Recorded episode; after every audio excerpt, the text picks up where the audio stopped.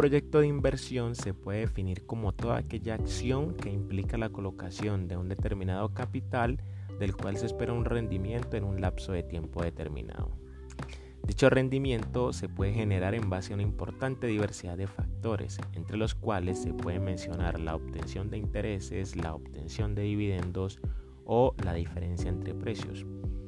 Por otro lado, al iniciar un proceso de inversión es necesario conocer que la rentabilidad del mismo va a estar directamente relacionada con el grado de riesgo, entre los cuales se encuentra el riesgo de tipo de cambio, el riesgo de mercado y el riesgo de crédito.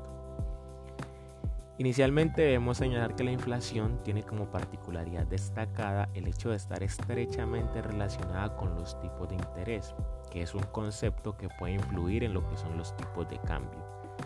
Sin embargo, ya hablando un poco más acerca de la relación directa entre los tipos de cambio y la inflación, se debe señalar que existe una correspondencia inversa entre ambos conceptos.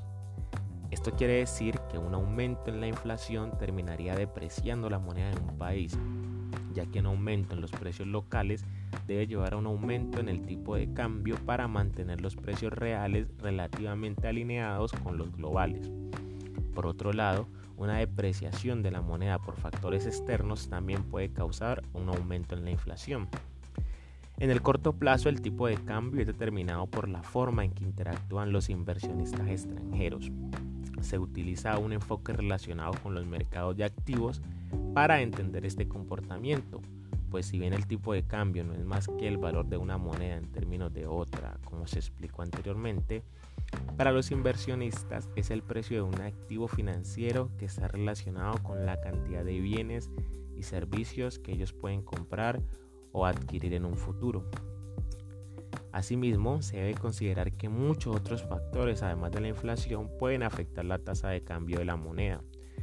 Entre estos factores mencionados se puede señalar la, tasa de crecimiento económico, la balanza comercial que refleja el nivel de demanda de bienes y servicios del país, los tipos de interés y el nivel de la deuda del país, los cuales son factores que influyen en el valor de la moneda y que por tanto deben ser minuciosamente analizados a la hora de decidir iniciar con un proceso de inversión.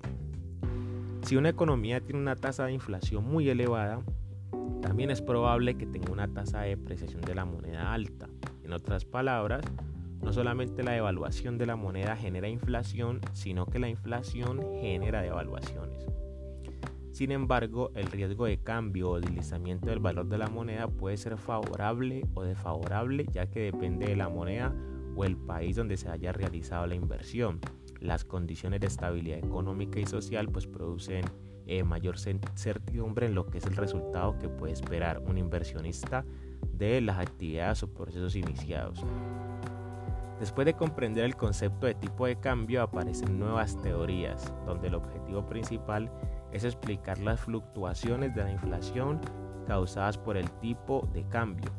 Es por ello que se hablará de la hipótesis pionera en explicar dicha relación. ¿no? Esa teoría es conocida como la ley de precio único y la teoría de la paridad del poder adquisitivo, conocida por sus siglas PPA.